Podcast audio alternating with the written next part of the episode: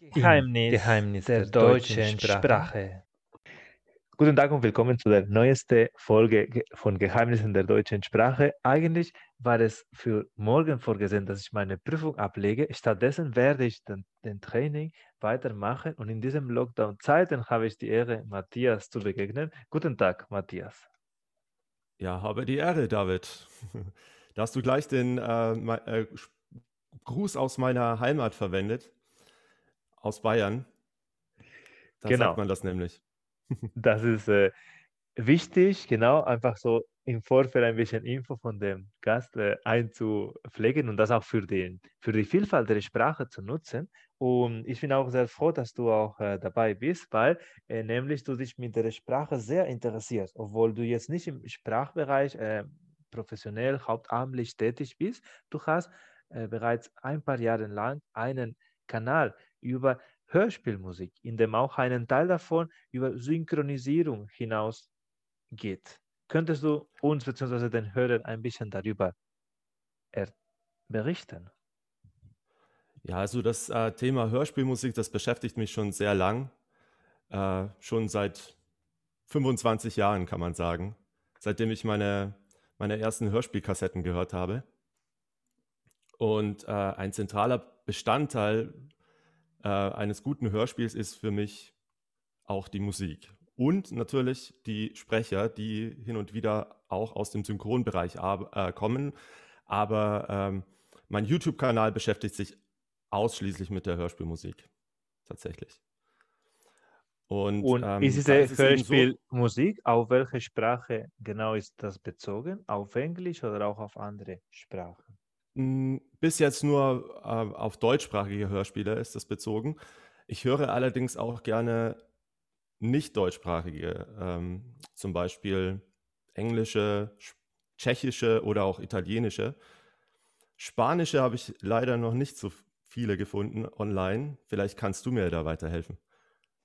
Sehr gerne. Also ich glaube, es gibt schon ähm, genug Projekte, wo auch diese sozusagen genau zum Beispiel von Serien, das kenne ich auch im Fernsehen, die darüber hinaus sozusagen einfach Hörspiele darüber machen. Ein Beispiel ist äh, der Tatort hier in Deutschland, wo nicht nur so diese klassische Version gibt, sondern auch so Hörspiele gibt, kann ich auf jeden Fall in Anschluss dir äh, vermitteln, weil ich glaube, je mehr Inputs, je mehr äh, Möglichkeiten du hast, diese Sprache zu üben, desto besser funktioniert, damit man einfach am, am Ball bleibt. Ja, definitiv. Aber ähm, das ist auch eines der Themen, die ich dir nachher vorstellen äh, wollte. Deswegen lieber Perfekt. noch nicht darauf vorweggreifen. Alles klar, weil ähm, ich wollte auch genau ähm, dich äh, kurz äh, fragen, äh, wie kam das Interesse auf dieses Hörspiel? Also was ich äh, sehr äh, cool finde, ist, dass bei diesem Hörspielen werden einfach so ganz viele reale Situationen nachgemacht und auch entsprechend, wenn es um das Hörverständnis geht, um eine andere Kompetenz für diese Prüfung, die ich auf, auf, auf die ich mich gerade vorbereite, sehr wichtig ist und nämlich einfach in realen Situationen, immer so mit Lärm im Hintergrund oder beim Tümmel, dass man trotzdem das äh, verstehen kann. Und deswegen ich finde das Hörspiel eine sehr gute Übung. Aber kurz, äh, um nicht genau das Thema zu vertiefen, wie geheimnisvoll findest du die deutsche Sprache, obwohl du Muttersprachler bist? Ja. Ich weiß nicht, ob ich es geheimnisvoll nennen würde, vielleicht eher rätselhaft. Also die deutsche Sprache gibt mir an vielen Stellen Rätsel auf, tatsächlich auch okay. als Muttersprachler. Äh, und eines dieser Rätsel ist die Aussprache von Vokalen zum Beispiel. Wann spreche ich einen Vokal lange aus und wann spreche ich ihn kurz aus? Mhm. Und äh, da hinzu kommt noch, dass äh, es auch Unterschiede innerhalb von Deutschland gibt bei der Aussprache, sodass das von Region zu Region variiert. Und ich kann mir vorstellen, dass das für Nicht-Muttersprachler eine ziemliche Herausforderung ist. Gerade zum Beispiel das Wort Sprache. Mir ist aufgefallen, dass du das immer ziemlich, äh, dass du das mit kurzem Vokal aussprichst. Sprache. Sprache. Das ist wahrscheinlich auch bedingt durch deinen ähm, ja, hispanophonen Hintergrund, sag ich mal, spanischsprachig, mhm. dass du ähm, äh, ja, dass es sehr viele kurze Vokale gibt ne, im Spanischen. Und wenn ein Vokal lange ausgesprochen wird, dann äh, ist es in der Regel dann auch ersichtlich äh, durch die, die Akzentuierung. Korrigiere mich, wenn ich da falsch liege. Auf jeden Fall, das sind einfach Feinheiten, ja. die man einfach im ja. Nachhinein entdeckt, wenn man zum ja. Beispiel genau ähm, sowas wie unterscheiden will, wie kann man, äh, wenn man in der Küche ist, äh, ja, das, äh, ich will was backen, sagt man äh, offen oder offen, offen, wie sagt genau, man das genau? genau? Das sind so Kleinigkeiten im Endeffekt, dass man äh, trotz der, ähm, der Zeit oder trotz der Beherrschung äh, diese Sprache tatsächlich immer noch ein großes Thema bleibt. Und deswegen sind ganz wichtig solche Übungen noch da. Definitiv, ja. Und da hast du ja auch wieder ein Beispiel genannt, der Ofen. Es, es gibt keinen Hinweis darauf oder es gibt sehr selten Hinweise darauf, ob ein Vokal jetzt lange oder kurz ausgesprochen werden mhm. muss. Also Hinweise, die wirklich zu 100 Prozent immer gelten. Äh, klar, wenn du natürlich jetzt irgendwie ein Dehnungshaar im Wort hast äh, hinter dem Vokal, dann kannst du davon ausgehen, dass man ihn immer lang ausspricht. Oder ein, äh, ein Dehnungs-E, was es ja nach dem gibt. Ne? Das ist ja das, hat ja die gleiche genau. Funktion, genau. zum Beispiel äh, Diele, das Wort wie Eisdiele, D-I-E-L, ja. da hast, hast du ein langes I. Und bei Ofen hast du kein Dehnungshaar, aber du hast danach einen einzigen Konsonant. Konsonant. Wenn du ein, genau, wenn du ein Doppelkonsonant hättest, also Doppel-F, dann wäre es ja offen. Das wäre ja dann ähm, ein, ein anderes Wort mit einer anderen Bedeutung. Also in dem Fall hast du dich darauf verlassen. Aber zum Beispiel bei Sprache, ähm, es gibt Wörter, die sich darauf reimen, die aber mit kurzem Vokal ausgesprochen werden, zum Beispiel Sache. Und wahrscheinlich ist das auch einer der Gründe, warum du äh, Sprache kurz aussprichst, weil du denkst, ja, es gibt ein anderes Wort, was auch kurz ausgesprochen wird. Und dann übertrage ich das darauf, aber es, in dem Fall lässt sich halt nicht darauf übertragen. Ist automatisch äh, verknüpft äh, und das ist tatsächlich so, es gibt auch bei der. Akzentuierung, genau. bei der Betonung ganz viele so um, ähm, Umschreibungen, die man nicht so richtig ja, herausziehen kann. Das hat auch, hat mein Lehrer gesagt, ja, mit der Geschichte von dieser deutschen Sprache zu tun. Und das ist echt, äh, ja, bleibt für mich rätselhaft. Das äh, würde ich auch so genauso bezeichnen. Und wenn du zum Beispiel andere äh, Sprachen lernst, machst du das äh, mit welcher Methode oder mit welcher Strategie lernst du zum Beispiel Spanisch oder Englisch? Also Spanisch zum Beispiel habe ich äh, ein Jahr lang in der Schule gelernt, weil mhm. mir Englisch irgendwann zu keine Ahnung, uninteressant wurde. Und dann dachte ich, ja, ich will mal was Neues ausprobieren und habe dann praktisch ein Jahr lang mit Englisch pausiert, habe dann Spanisch gelernt. Okay. Bin aber danach wieder zurückgewechselt zu Englisch, tatsächlich. Nicht, weil mir Spanisch keinen Spaß gemacht hat, aber weil ich halt dann doch dachte, ja, Englisch ist die wichtigere Sprache im globalen Kontext. Und später habe ich dann aber mein Interesse für Spanisch wiederentdeckt, als ich äh, nach dem äh, Bachelor nach Südamerika gereist bin. Da hat es mir natürlich geholfen, dass ich noch ein paar Basics hatte im Hinterkopf, aber ähm, das war nicht ausreichend für eine fließende Konversation. Und ich wollte es aber wissen und ich wollte so viel wie möglich sprechen von Anfang an, weil ich auch von anderen äh, Südamerika-Reisenden gehört habe, dass Spanisch einfach elementar ist dort. Und ja, ich habe ich hab halt dann auch wirklich ohne Rücksicht auf Verluste ähm, mit Fremden gesprochen oder mit Leuten, die Mitreisenden, die wir da kennengelernt haben, die auch schon ein bisschen äh, Spanisch gesprochen haben. Also ich habe, soweit es ging, auf vermieden, Englisch zu sprechen, auch wenn mich immer wieder Leute auf Englisch angesprochen haben, weil ich natürlich als äh, Tourist erkennbar war. Würdest du da sagen, dass du dann deinen inneren Schweinehund ja. überwinden müsstest, um zum genau. Beispiel da Einheimische anzusprechen auf diese Sprache, die du nicht so, äh, wo, wo in der du nicht, dich nicht so gut auskennst, äh, ja, darüber hinaus versuchen und weitermachen, obwohl du wusstest, ja, ich habe da Schwierigkeiten und es, es könnte holprig werden, aber du hast trotzdem diese Angst hinter dir und hat es bestimmt funktioniert. Definitiv. Also nach dem halben Jahr oder knapp fünf Monate waren es, die ich dort war, äh, konnte ich mich eigentlich in allen Bereichen gut verständigen. Und ich hatte dann halt auch überhaupt keine Scheu mehr, was ich heute wahrscheinlich schon hätte. Wenn ich jetzt wieder dorthin reisen würde, dann müsste ich mir das erst wieder aufbauen oder ich müsste erst wieder diese Scheu ablegen, dann äh, wirklich mit wildfremden Leuten äh, Spanisch zu reden, weil ich einfach aus der Übung bin mittlerweile. Und ich habe das äh, versucht äh, aufrechtzuerhalten, nachdem ich wieder nach Deutschland zurückgekehrt bin. Ähm, habe auch so eine Art Tandem versucht, inoffiziell, also nicht irgendwie mhm. über die Uni, äh, wo man irgendwie ein Formular ausfüllen muss. Das liegt mir gar nicht. Ich habe einfach mit, mit äh, Kommilitonen, äh, die äh, Spanisch-Muttersprachler sind, äh, habe ich mich getroffen und wir haben halt dann auch, ja, mal fünf Minuten Deutsch, mal fünf Minuten Spanisch geredet. So war das. Hat sich aber, seitdem ich mit ähm, ja, zum, im Berufsleben bin, total im Sande verlaufen, leider.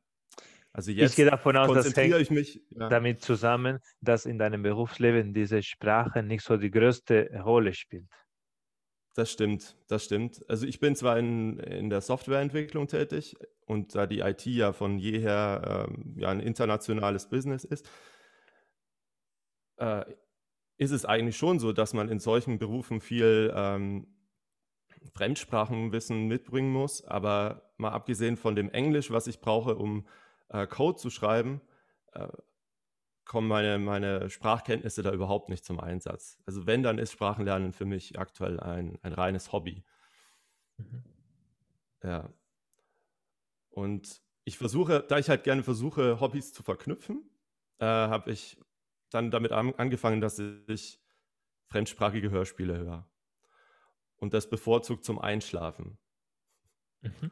Ich glaube, das ist echt so, weil viele äh, äh Studenten, ich selber, ähm, äh, sind einfach so beharrt auf diese, es muss sehr etwas sehr Aktives sein, aber ich glaube, so ein Ritual, wie du meinst, also vor dem Einschlafen gehen, was ich mache zum Beispiel zu zuletzt oder die letzte Woche nicht äh, wache auf und werde nicht äh, frühstücke, dusche, was auch immer. Ich bin so im Hintergrund mit einem deutschsprachigen ähm, Hörfunk.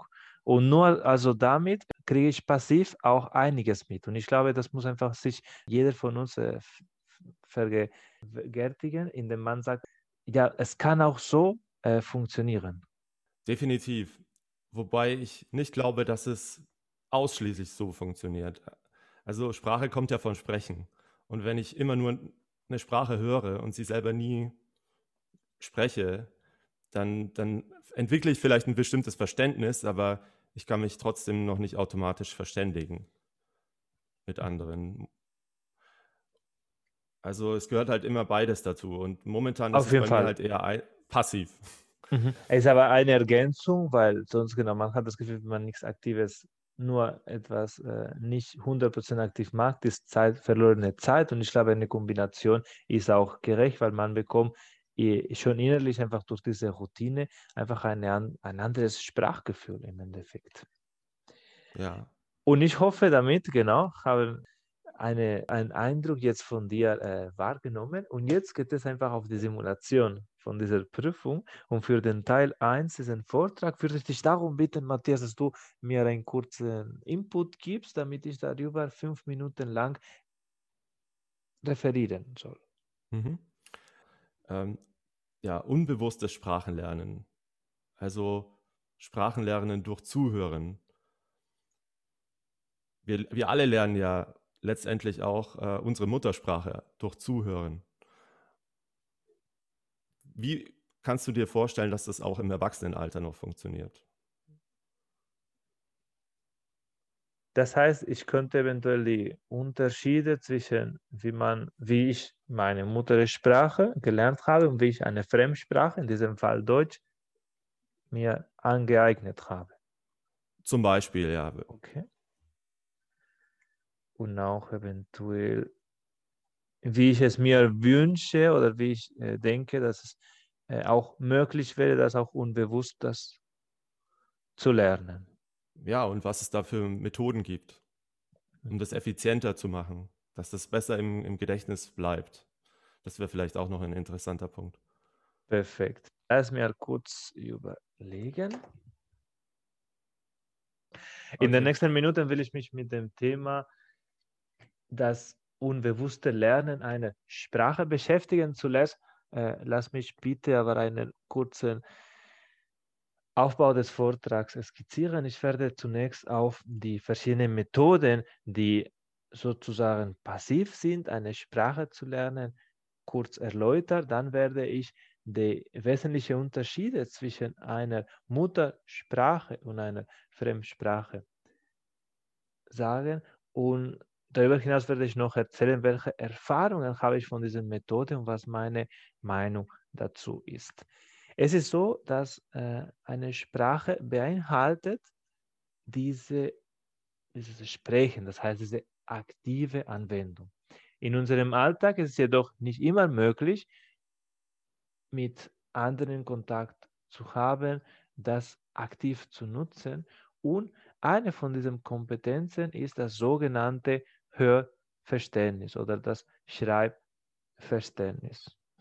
Und das Leseverständnis ist auch möglich, indem man eine Alltagsfunktion auf diese Sprache einstellt. Zum Beispiel, man könnte einfach den PC, also die, den, den Werklauf, den Laufwerk oder da, die Einstellungen von dem Handy auf diese deutsche Sprache einstellen. Und daraus ergibt sich einfach eine ständige Änderung unserer Impulse, indem man irgendwie Nachrichten oder irgendwie was einstellt im PC und man ist verpflichtet, das auch auf Deutsch lesen zu, zu müssen und auch das entsprechend zu verstehen. Und so ist auch bei der mündlichen Ausdruck, in dem man einfach dieses Hörverständnis mittels Radiosendungen, Podcasts, einfach das Fernsehgerät im Hintergrund laufen lassen und dadurch ergibt sich schon einfach einen anderen Zugang zu dieser Sprache. In meiner Erfahrung ist es so gelungen, dass diese ähm, Musik oder dass diese Lieder äh, waren sehr wichtig, dass immer so im Hintergrund gelaufen sind. Ich, es, es, es ist einfach äh, aus dem Hintergrund, dass ich einfach ein musikalisches Gehör habe und ein musikalischer Mensch bin. Und da war es für mich sehr entscheidend, dass ich immer wieder diesen Inputs hatte. Und so konnte ich auch bestimmte Strukturen oder bestimmte regelmäßige Aufbau und, und, und, grammatikalische Formen für mich aufarbeiten, indem ich einfach in meiner Freizeit das auch so wahrnehmen könnte.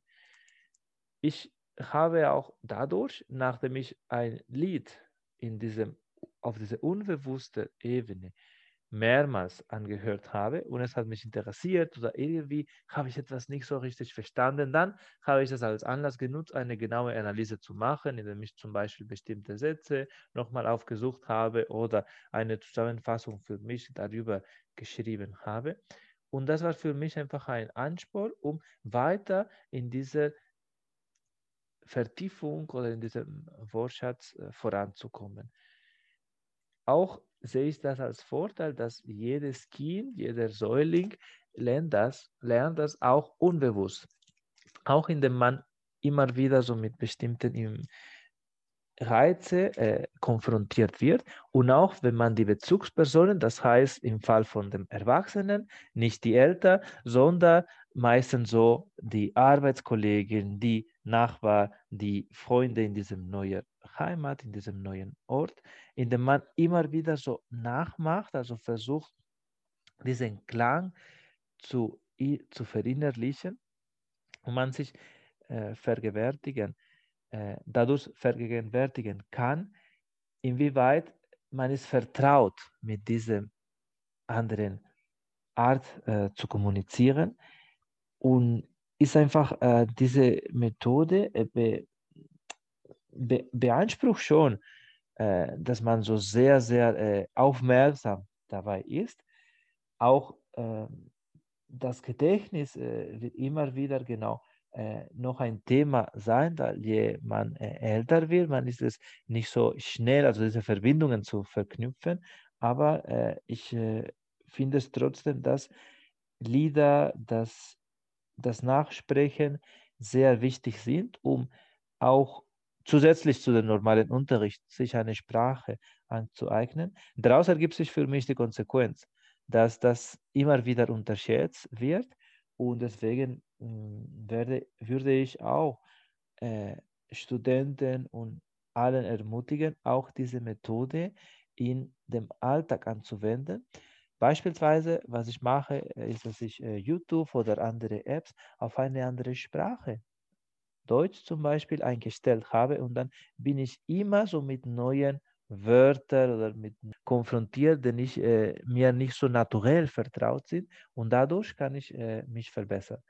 Und ich hoffe, dass das, diese Herausforderung, kann uns in diesem Prozess weiterbringen. Und ich bedanke mich für die Aufmerksamkeit in diesem Zusammenhang und bin bereit, deine Fragen zu beantworten, Matthias. Ja, danke für deinen Vortrag.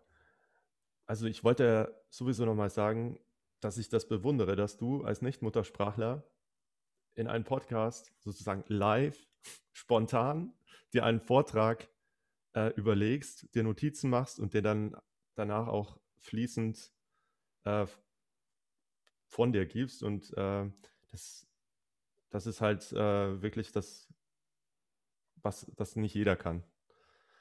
Und ähm, eine Frage zu deinem Podcast, äh, zu deinem Podcast, sage ich schon, zu deinem Vortrag.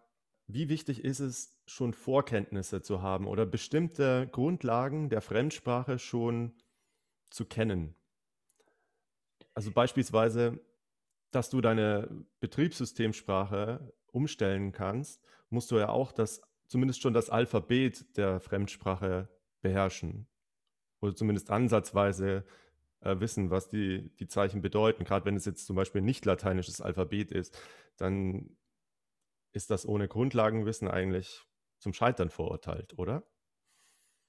Wenn du mich vor diesem Projekt, vor diesem Podcast gefragt hättest, ich hätte gesagt, äh, ja, also man braucht unbedingt äh, ganz äh, viel Unterricht davor, um sowas zu machen, um einfach äh, nicht so viel Zeit zu verlieren, weil wenn man nicht eins eins übersetzen kann, was soll das? Jetzt so nach diesem ganzen Gäste, die ich interviewt habe, ich habe einfach sehr äh, besondere so Entwicklungen gesehen von Menschen, die einfach ohne Sprachkenntnisse hier gelandet sind. Die waren zwar sozialisiert in einem französischsprachigen oder in einem spanischsprachigen Land, und da genau, weil natürlich Grundkenntnisse da, aber was äh, mir so in Erinnerung geblieben ist von diesem Gespräch ist, dass äh, eher so dieses kulturelle Hintergrund eher wichtiger wäre als überhaupt was äh, konkret äh, diese Betonungen oder diese grammatikalische Regel betrifft. Das heißt genau, wenn mhm. man einfach dafür äh, offen ist, sich auf die deutschen äh, einzulassen. Man bekommt garantiert einfach äh, einen äh, schnelleren so Fluss oder einen, äh, eine schnelle Beherrschung von diesen Sprachkenntnissen. Und diese Einstellungen oder einfach äh, diese Schritte, die eigene Welt ein bisschen auf diese Fremdsprache zu gestalten, sind aus meiner Sicht äh, ab sofort machbar. Nur, äh, ich glaube, es ist einfach äh, sinnvoll, dass man auch so mit einer gewissen Offenheit macht, äh, in dem zum Beispiel eventuell Serien oder Radiosendungen hört, die Mainstream in diesem anderen Land sind, obwohl äh, in dem eigenen Land jetzt nicht so relevant sind. Einfach nur, um ja besser zu merken, was denjenigen, was den äh, Muttersprachler interessiert. Deswegen, ich werde da sehr ambivalent zu sein, das muss unbedingt äh, Vorkenntnisse geben, nachdem ich, wie gesagt, einige äh, Gäste und in dieser Recherche ganz viel mitbekommen haben, wie einfach es ist, wenn man einfach dafür offen ist, sich einfach äh, in diesem so neuen System zu verwickeln, auch sprachlich gesehen. Okay, also dann, dann stelle ich mein äh, Handybetriebssystem jetzt auf Chinesisch um, Mandarin, aber vereinfacht und schau mal, wie weit ich komme. Weil zumindest habe ich da schon die Vorkenntnisse, dass ich ungefähr weiß, wo sich mhm. welche Funktion verbindet, äh, verbirgt. Genau, das Schlimme, also, das passieren kann, ist, dass du zum Beispiel ja. genau, nicht äh, irgendwie was sich blockiert, mein, aber wenn du einfach offen mein Handy bist, zurücksetze, alles genau, lösche. Wenn, wenn das soweit ist, kann man immer so Vorfeld von diesem Jahr einfach Hilfe holen und wenn man einfach so diese Haltung hat, ja, äh, ich bin neugierig, also ich äh, hole mir Hilfe, es kann nichts Schlimmes passieren. Das ist so, was ich einfach von diesen anderen Quellen mitbekommen habe. Ja. Wobei, also in manchen Situationen gibt es natürlich schon äh, fatale Situationen, wenn man äh, sich missversteht. Kennst du den berühmten Witz mit dem äh, britischen U-Boot und der deutschen Küstenwache? Nein, erzähl es gerne. Kommt ein Notruf äh, an der Küstenwache-Station an. We're sinking, we're sinking. Deutsche Küstenwache. Okay, what are you thinking about?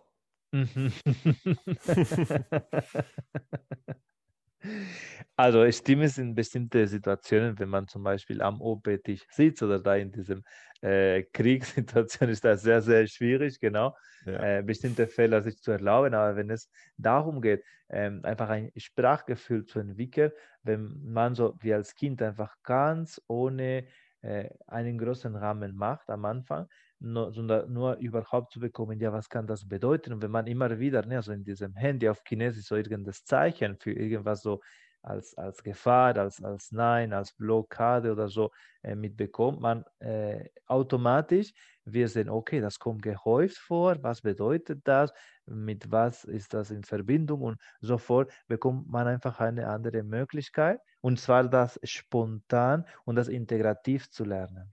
Und das ist aus meiner Sicht nachhaltiger als die üblichen Methoden. Hm tue ich mich schwer, andere Leute zu korrigieren. Tatsächlich, wenn ich äh, höre, dass also nicht Muttersprachler oder auch Deutsch-Muttersprachler, wenn die einen Fehler machen, äh, und das fällt mir auf, dann komme ich mir vor wie ähm, ja, so ein, so ein Grammatik-Nazi. Mhm. Aber also das Finger, Fingerzeichen. Also diese. Genau. genau. Also so ein typischer Streber, der andere Leute gerne über den Mund fährt und da das heißt nicht äh, ein, der Einzigste, sondern das heißt der Einzige zum Beispiel. Mhm. Das ist ein beliebter Fehler, den auch viele Deutschmuttersprachler machen. Und äh, ich, ich, bin jetzt nicht so, dass ich da jedes Mal, wenn ich höre, dass jemand äh, den Ausdruck verwendet, der falsch ist, äh, dass ich da jedes Mal gleich eingreife, gerade auch, weil ich nicht perfekt spreche. Also ich habe vorhin auch äh, rumgestammelt und nicht jeder Satz von mir war gerade grammatikalisch okay. Ich hoffe zumindest, dass ich die Wörter korrekt ausgesprochen habe, aber das ist das ist auch schwierig. Ah, der Punkt wäre auch. Astreines äh, Hochdeutsch zu sprechen. Gerade wenn man aus, einem Land, äh, aus einer Region kommt, wo härterster Dialekt gesprochen wird. Mhm. Und, der, ähm, der, Punkt ist das auch, Matthias. Ja. Man der, der Punkt war, war wie korrigiere ich am, am elegantesten äh, andere Leute, Muttersprachler, nicht Muttersprachler, wenn sie einen Fehler machen. Man kann das sehr diplomatisch machen, indem man so diesen Satz wiederholt und man, wie du das gesagt hast, genau, also sowas wie, äh, ja, also das Einzige, was ich mir vorstellen kann, wäre eigentlich, dass wir darüber uns noch Gedanken machen. Also indem du einfach so dieses Wort nochmal in einem anderen Kontext verwendest und du betonst, wie das äh, korrekt auszusprechen wäre. Das wäre also für mich eine Möglichkeit. wiederhole, ja, genau weil immer diese, und hoffe, dass dann der, das Gegenüber das mitbekommt. Weil es ist äh, schon in diesem äh, Entwicklungsprozess, dass einfach jeder sehr ver verletzlich ist praktisch und man fühlt sich einfach voll aufgegriffen, ne, wenn man einfach so auf dieses Fehler, auf diesen Fehler aufmerksam macht. Und gleichzeitig, man braucht aber eine gewisse Rückmeldung, aber nicht jeder ist bereit dazu.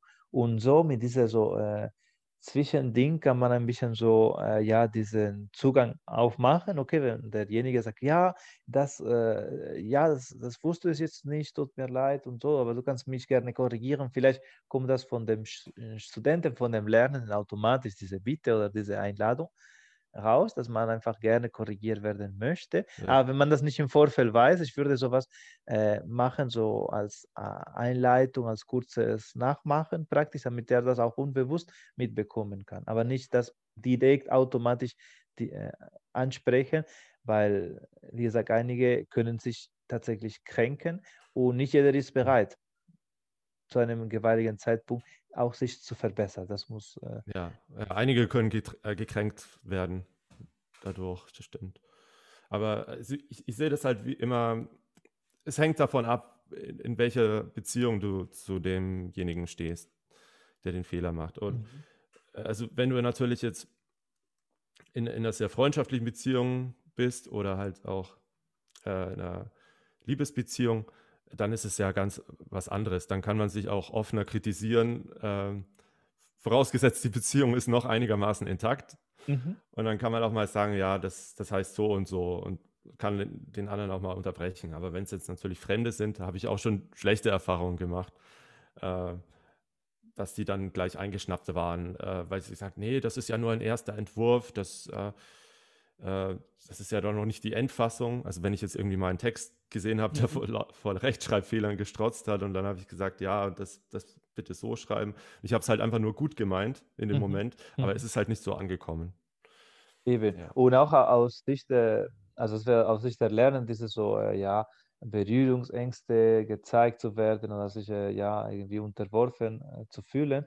Und, und aus Sicht der Mutter, des Muttersprachlers ist meistens die, die, die Haltung, wow, ich bin so beeindruckt, dass jemand so diese spanische, katalanische Sprache so gut beherrschen kann, dass man so verzaubert ist, ne? vielleicht so finden diesen Akzent und so, so eine andere Melodie, dass man äh, sich so bemüht, also so kann ich von mir äh, selbst sprechen, das äh, zu verstehen, also in diesem anderen Klang, dass man äh, äh, genau so zufrieden ist, dass ja, dass, dass jeder einfach äh, das eine andere Person so diese Bemühungen sich gibt und das versucht, dass man äh, strengt sich eher an, das zu verstehen, als äh, genau sozusagen nicht kaputt machen, aber als äh, alle möglichen Fehler so äh, zu zeigen. Also ein bisschen so ist es behutsame Art. Und das habe ich auch so in Deutschland bemerkt, dass ganz viele genau sind irgendwie so ganz irgendwie, wow, weil selbst kann ich nicht andere Sprachen als Deutsch und deswegen ich bewundere das, das, das. Aber äh, genau, und dann, man muss einfach irgendwann zu einem Kompromiss kommen, indem man sagt, okay, manchmal benötige ich einfach eine direkte Ansprache, aber so mit dieser Haltung, ja, also ich äh, habe schon Grundkenntnisse. Mhm. Und viele im Alltag so, wenn man so in einer Behörde oder so, in, wie du meintest, diese Situation also mit Fremden, ist er so bemüht, äh, sich da zu verständigen und so viel ja, äh, so die, die persönliche so Empfindungen anzutasten. So sehe ich das. das. Ja.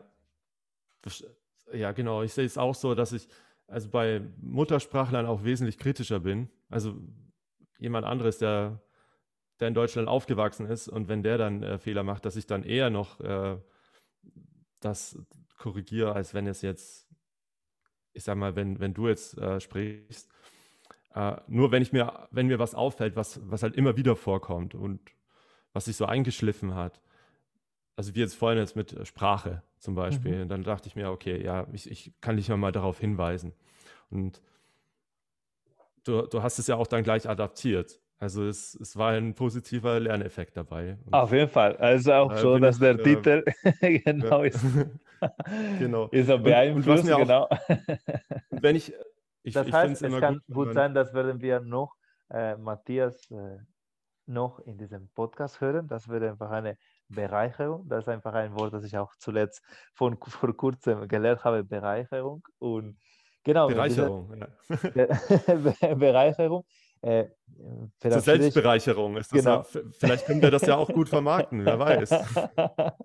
Und mit dieser Bereicherung, genau, würde ich mich von dir verabschieden. Ich wir hätten diese Prüfung bestanden, auch mit guter Note. Ich bin gespannt, genau, was äh, hinterher so die Bewertung in der Realität sein wird. Aber ich werde weiterhin Hörspiele hören. Ich werde auch euch ermutigen, einfach auf diese Ressourcen zuzugreifen. Im Endeffekt, die sind sehr flexibel, die sind kostenlos und vor allem, wie Matthias sagte, man kann, so wie es wie es mir gelungen ist, meinen eigenen Podcast zu etablieren. Auch ein Hörspiel wäre einfach ein anderes anderes Niveau, einfach eine Entwicklung, damit man einfach an seiner Sprache arbeiten kann. In diesem Zusammenhang bedanke ich mich sehr für deine Teilnahme und vielen Dank für das Zuhören. Bis zum nächsten Mal. Danke dir für die Einladung. Weitere Folgen findet ihr in der Webseite von redcircle.com sowie in deinem Lieblingssozialen Netzwerk der deutschen Sprache.